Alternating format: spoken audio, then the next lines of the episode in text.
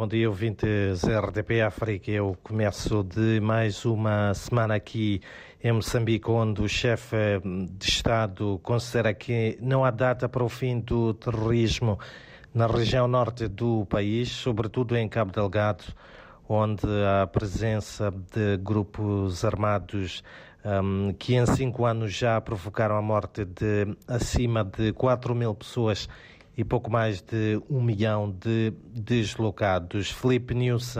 destaca, contudo, avanços no combate contra os extremistas, um trabalho que conta com a prestação de forças estrangeiras do Ruanda e também da SADEC, como realçou no final da sua visita a Nacala, em Nampula, onde traçou um balanço positivo da Operação Vulcão 4, iniciada a 1 de janeiro e com vista a desmantelar os esconderijos dos terroristas. Por outro lado, as manifestações decorrentes das falhas da implementação da tabela salarial única do Sul revelam uma clara e grosseira violação dos direitos dos funcionários a posição é da Ordem dos Advogados de Moçambique, que alerta para a situação para, para esta situação que uh, pode colocar em causa a estabilidade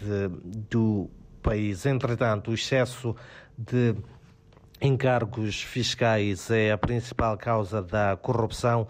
e que contribui em grande medida para a baixa coleta de receitas para os cofres do Estado moçambicano. Essa é a conclusão e visão da Confederação das Associações Económicas de Moçambique, CTA, que defende a necessidade urgente da implementação pelo governo de um sistema de tributação mais simplificado e, acima de tudo, mais transparente.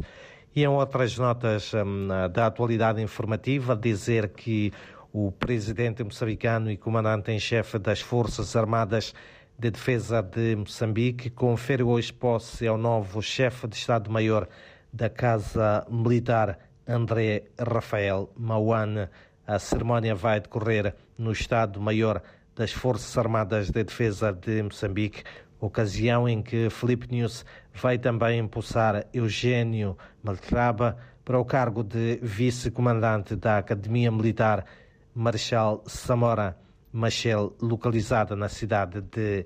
Nampula. Hoje também olhamos para o desporto. A Seleção Nacional de Futebol de Sub-20 deixa o país rumo ao Cairo, no Egito, onde vai de 19 deste mês a 11 de março participar da Taça das Nações da categoria. Os Mambinhas integram o grupo A, onde fazem parte as seleções do Egito, Senegal e também a Nigéria. Um dia também este em que a Secretaria de Estado do Desporto sede vai reunir com a seleção principal de futebol de Moçambique, os Mambas, e a direção da Federação Moçambicana da modalidade para se inteirar dos atos ocorridos em Argel durante a participação de Moçambique no Campeonato Africano de Futebol Interno CHAN 2022 e na qual os atletas ameaçaram não realizar alguns jogos nesta prova em que alcançou uma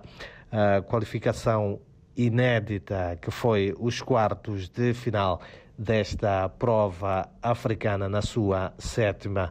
edição. São então estas algumas notas de destaque para este dia em que a temperatura máxima prevista aqui para a capital moçambicana é de 31 graus.